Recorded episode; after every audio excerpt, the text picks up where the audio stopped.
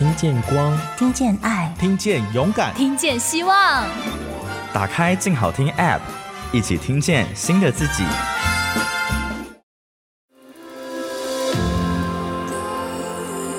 从他人的故事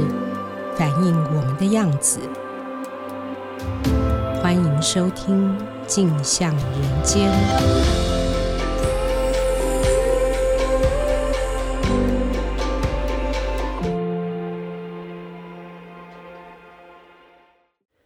嗨，大家好，欢迎收听由静好听与静周刊共同制作播出的节目《镜像人间》。我是静周刊人物组的记者王思涵。今天想跟大家分享的是一位霹雳舞者的故事。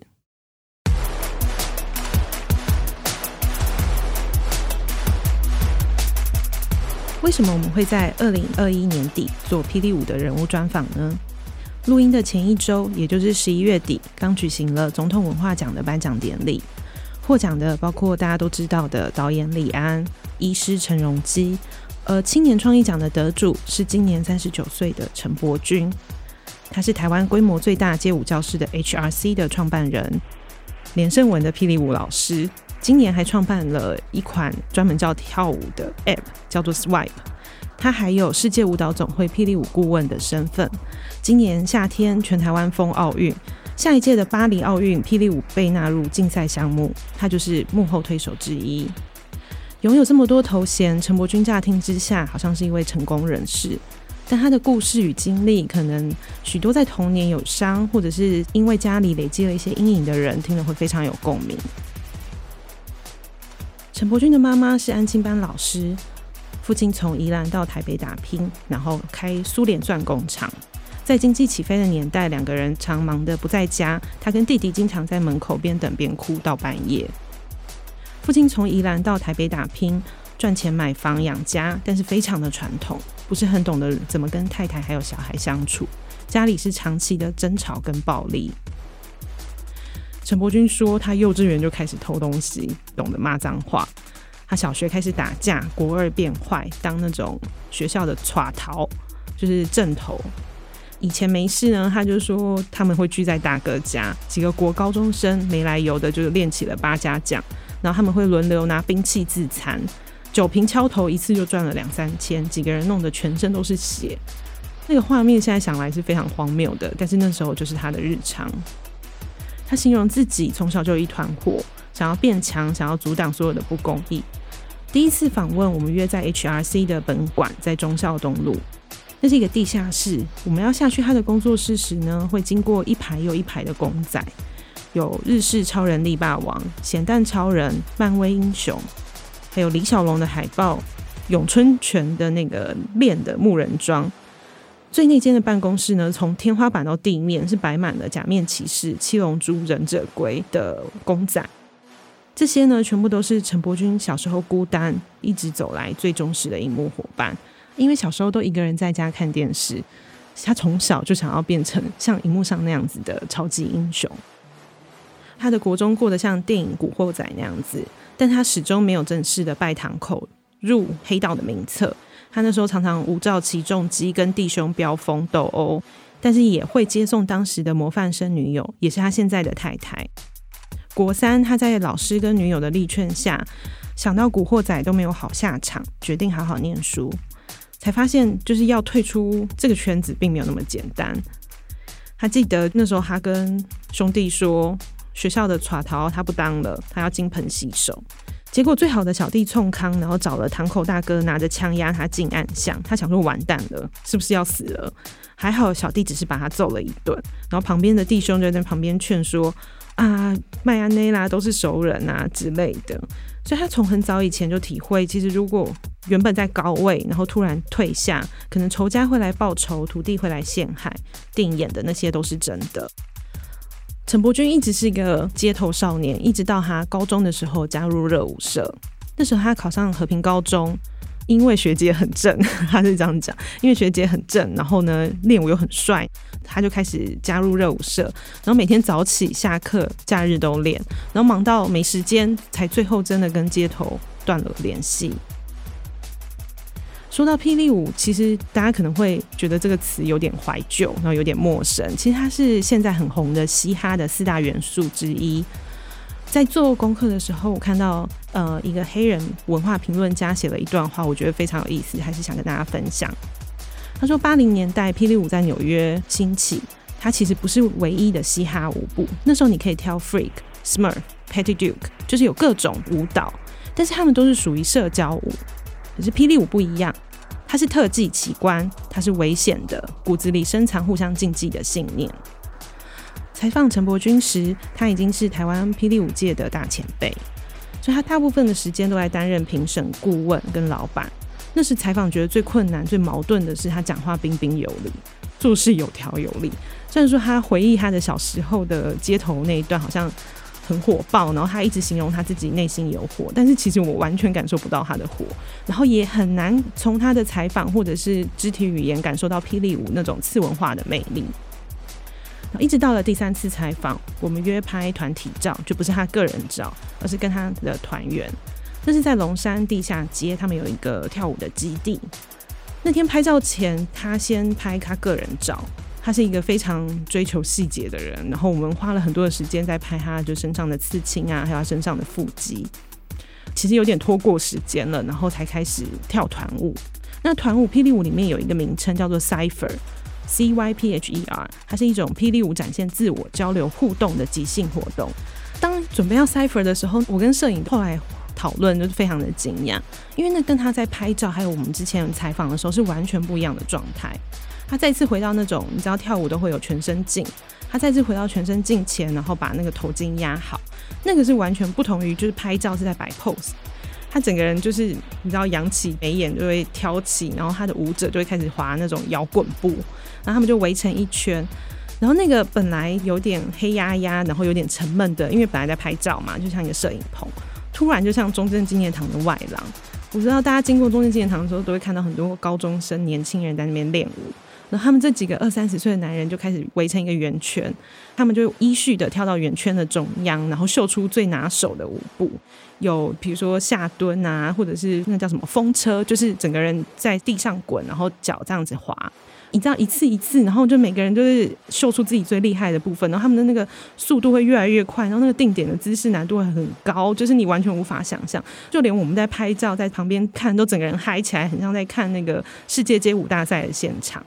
整个交流互动到最高点，就是压轴的时候，陈伯君他整个人哦与地平行，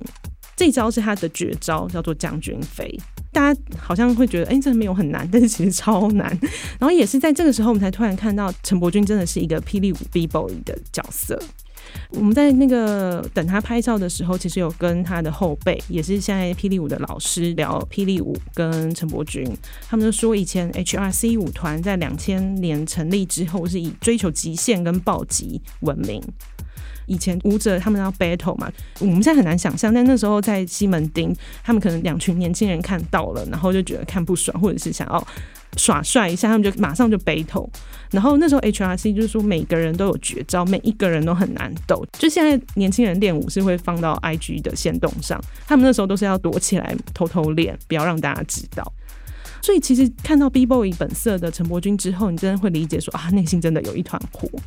可是其实他也跟我们说，因为这几年他变成顾问嘛，然后变成老师，变成裁判。比如说现在 P V 舞可以去巴黎奥运，他有帮忙争取的，但是他已经他没有办法去拿那个参赛资格，因为他是裁判了，这样会有争议的问题。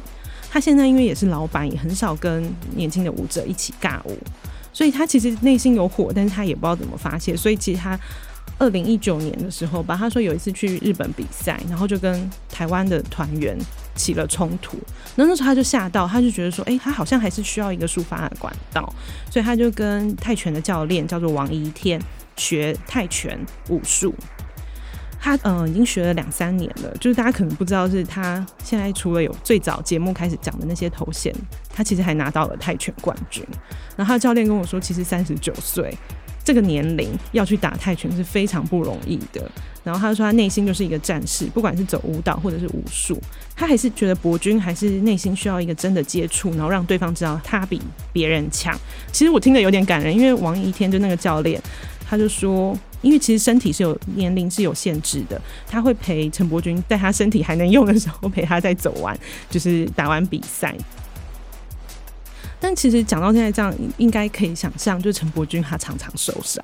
我跟他大概见了五六次面吧，大概后面除了第一次之外，他每一次身上都是有贴那种胶带，不是手受伤就是腰受伤。然后早期 HRC 不是以追求极限跟暴击的五分风闻名吗？他说那个时候他们是完全练舞是没有防护的概念，为了帅他们是在用生命练舞。他们是在柏油路硬地板练头转哦，就是整个人腾空，然后头在那边转。他说他以前头滑啊，就是可以不用手，然后就从教室的头滑到教室的尾。然后你知道我们光想就觉得很痛，但是他们就是为了帅，然后又年轻嘛，所以就没有关系。但是三十岁以后，其实颈椎就承受不住了。他说他那时候有一次是坐着痛、站着痛、睡觉也痛，试了各种治疗都没有用，包括什么刀疗、五千元的药布，然后那个医生还说什么：“哎、你这个伤口我帮你打烂，然后打烂以后呢，你回去再贴这个药布就会好。”但也没有好，什么方法都试过了。然后后来有一个。很有名的国家队的复健医师周世伟告诉他，他说：“霹雳舞其实很多动作其实已经超越极限运动跟选手的负荷，然后那种劳损是无法逆转的，只能加强训练周围的肌群来保护。所以他从那时候开始健身，然后也开始了接触了太极拳跟武术。说到太极拳，又觉得很奇妙，就是一个跳街舞，全身都是刺青的。”男生，你知道他眉毛还蛮粗的，然后其实如果不讲话，你会觉得是一个蛮凶的人，会有点怕。但其实他在练太极拳。然后有一次采访，我们跟他约在那个新店公园，就是跟他的太极拳老师。他真的是乖到不行，然后他他说他每个礼拜晚上都会去上那种社课，然后因为要跟老人家一起上课，所以他都会穿长袖，因为要把他的刺青遮住，不然老人家会吓到。然后他就说太极拳其实已经练了五六年，然后慢慢的改变他跳舞的方式。太极拳老师教他呼吸，就是就算他要去做这些危险的动作，但是他懂得呼吸就可以保护自己。陈柏君的反差其实除了你看一个跳霹雳舞的去练太极拳。还有，他其实是一个非常偏执，然后非常细心的人。一般都会觉得说，街头的驳火少年应该就是很散漫啊，不太认真。但是访问他妈妈，他妈妈其实完全都不知道陈柏君在学校的那一面。他就说：“哎、欸，他房间都收拾得超整齐，功课还不错，只是比较好动。”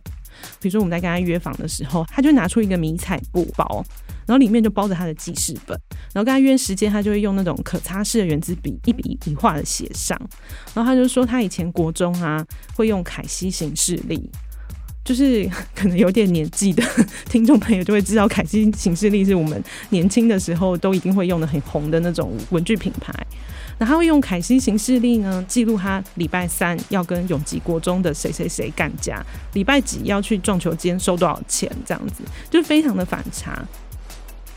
然后他的偏执也可以展现在他的努力上面，就是我们访问期间，他其实是朝九晚十，还要忙奥运裁判的事情、媒体采访、舞蹈教室，还有新创 App 的上市，然后还要跟政府单位开会。然后有一天，就是我们也包括跟我们的行程，就他已经跳了二十回合的舞，一般舞者跳五六回合就是全身大汗已经累了，他跳了二十回合。然后晚间十一点，我又在他脸书现实动态上看到他去练拳的照片。再过了几天，我才知道说，原来那阵子他还在忙搬家。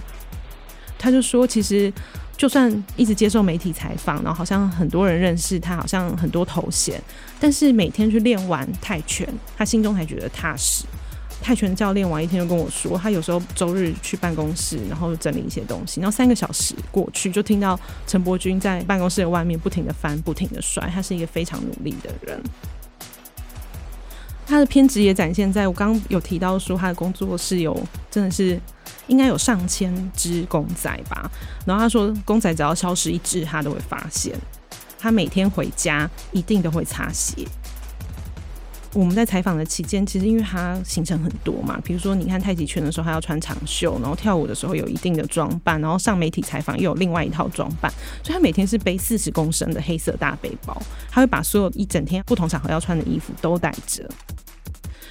其实他这么努力，我们也会有点想说，哎，为什么他是想要证明什么吗？然后他说，其实他不是想要证明给其他同伴看，或者也不是要证明自己有多厉害。其实他最终想要证明的，或许是给他爸爸看。就是因为爸爸其实从小就不认同他，他以前在练头转的时候，他爸爸看到就生气，就是会直接拿那个头转帽就直接扛他，然后他有一次还直接进医院流血。虽然说他想要练武，然后练武术，很多是想要对抗爸爸，可是爸爸很多观念也练也会影响他。比如说爸爸有点迷信，以前爸爸都说耳垂要拉大啊，鼻子要捏高啊，但是他都觉得很不屑。可是其实他开始工作以后都会戴尾戒，因为就可以防小人。然后他出国呢，一定会带蜘蛛人的吉祥物。然后他说他其实最想得到的还是父亲的认同。但是一直没有嘛，到今年他得了总统文化奖，父亲看到新闻，他没有说什么，但是中秋节过节的时候给他一个红包，好像长久以来他一直在等待的那个奖励终于来了。陈伯君身上都是刺青，心脏的部分是刺玄，玉字边的玄，那是他太太的名字，然后太太的两边是两个儿子的名字。他说：“左边刺了八个字，是他在学的太极拳老师送给他的话：‘有心求柔，无意成钢。’他努力了三十九年，终于得到父亲的肯定。感谢大家今天的收听。听完节目，如果有任何的回馈，欢迎留言给我们。有兴趣了解更多的听众，欢迎锁定由静好听与静周刊共同制作播出的《镜像人间》。我们下次见。”